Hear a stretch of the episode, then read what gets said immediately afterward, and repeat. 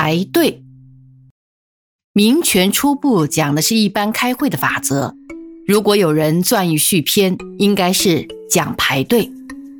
如果你起个大早，赶到邮局烧头炷香，柜台前即使只有你一个人，你也休想能从容办事，因为柜台里面的先生小姐忙着开柜子、取邮票文件、调整邮戳，这时候就有顾客陆续进来，说不定一位站在你左边，一位站在你右边，也许是衣冠楚楚的。也许是破衣邋遢的，总之是会被你夹在中间。夹在中间的人未必有优先权，所以三个人就挤得很紧，胳膊粗、个子大、脚跟稳的占便宜。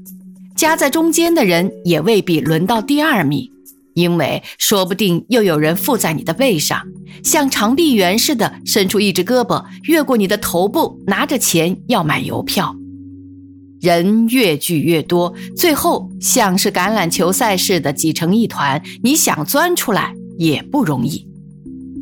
三人约众，古有明训，所以三个人聚在一起就要挤成一堆。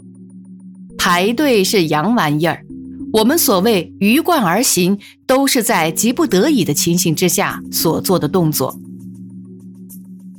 《晋书·范汪传》，玄冬之月。盖旱干涸，皆当鱼贯而行，推排而进。水不干涸，谁肯循序而进？虽然鱼贯，仍不免于推排。我小时候在北平有过一段经验。过年，父亲常常带我逛场店，进入海王村，里面有旧书摊儿、古玩铺、玉器摊，以及临时搭起的几个茶座。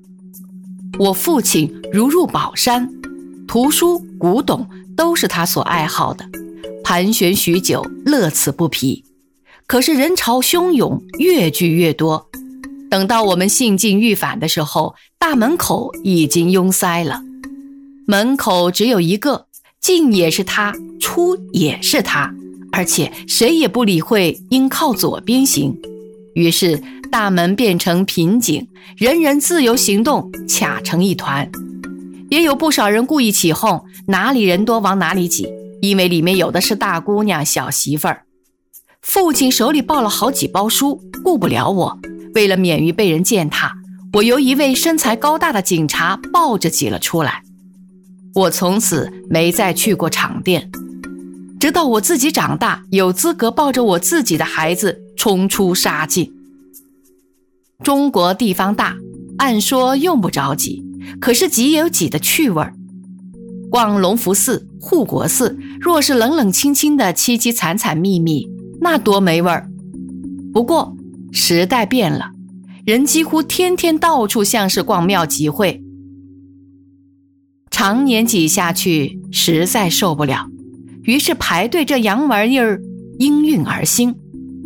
奇怪的是。这洋玩意儿兴了这么多年，至今还没有未成风气。长一辈的人在人多的时候横冲直撞，孩子们当然认为这是生存技能之一。学校不能负起教导的责任，因为教师就有许多不守秩序的好手。法律无排队制明文规定，警察管不了这么多，大家自由活动也能活下去。不要以为不守秩序、不排队是我们民族性生活习惯是可以改的。抗战胜利后，我回到北平，家人告诉我许多敌伪横行霸道的事迹，其中之一是在前门火车站票房门前，常有一名日本警察手持竹鞭来回巡视，遇到不排队就抢先买票的人，就一声不响。高高举起竹鞭，嗖的一声，着着实实的抽在他背上。挨了一鞭之后，他一声不响的排在队尾了。前门车站的秩序从此改良许多。我对此事的感想很复杂。不排队的人是应该挨一鞭子，只是不应该由日本人来执行。拿着鞭子打我们的人，我真想抽他十鞭子。但是。我们自己人就没有人肯对不排队的人下那个狠手，好像是基于同胞爱。开始是劝，继而还是劝，不听劝也就算了，大家不伤和气，谁也不肯扬起鞭子去取缔。点言说是于法无据，一条街定为单行道，一个路口不准向左拐，又何所惧？法是人定的，要什么样的生活方式，便应该有什么样的法。洋人排队另有一套，他们是不拘什么地方都要排队，邮局、银行、剧院，无论一，就是到餐厅进膳，也常要排队听候指引，一一入座。人多了要排队，两三个人也要排队。有一次要吃披萨饼，看门口队伍很长，只好另觅食处。为了看鼓舞展览，我参加过一次两千人左右的长龙。我到场的时候，才有千把人顺着龙头往下走，拐弯抹角，走了半天才找到龙尾，立定脚跟。不久回头一看，龙尾又不知伸展到哪里去了。我仔细观察，发现了一个秘密：洋人排队浪费空间，我们排队占用一里，他们排队占用一里，由我们来排队，大概半里就足够。因为他们每个人与另一个人之间通常保持相当距离，没有肌肤之亲，也没有摩肩接踵之事。我们排队就亲热得多，紧迫盯人，唯恐脱节。前面人的胳膊肘会戳你的肋骨，后面人喷出的热气会轻抚你的脖颈。其缘故之一，大概是我们的人丁太旺，而场地太窄。以我们的超级市场而论，实在不够超级。往往近于迷你，遇上八折的日子，付款处的长龙摆到货架里面去，行不得也。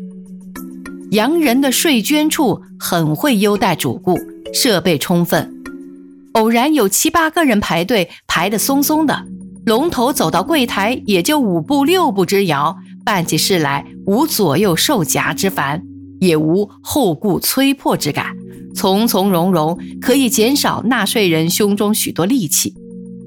我们是礼仪之邦，君子无所争，从来没有鼓励人争先恐后之说。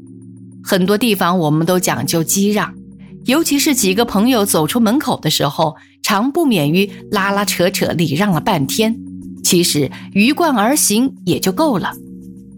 我不太明白，为什么到了陌生人聚集在一起的时候便不肯排队，而一定要奋不顾身？我小时候只知道上兵操时才排队，曾路过大石烂同仁堂，柜台占两间门面，顾客经常是里三层外三层，挤得水泄不通，多半是仰慕同仁堂碗散高单的大名而来办货的乡巴佬。他们不知排队犹可说也，奈何数十年后，工业已经起飞，都市中人还不懂这生活方式中极为重要的一个项目。难道真需要那一条鞭子才行吗？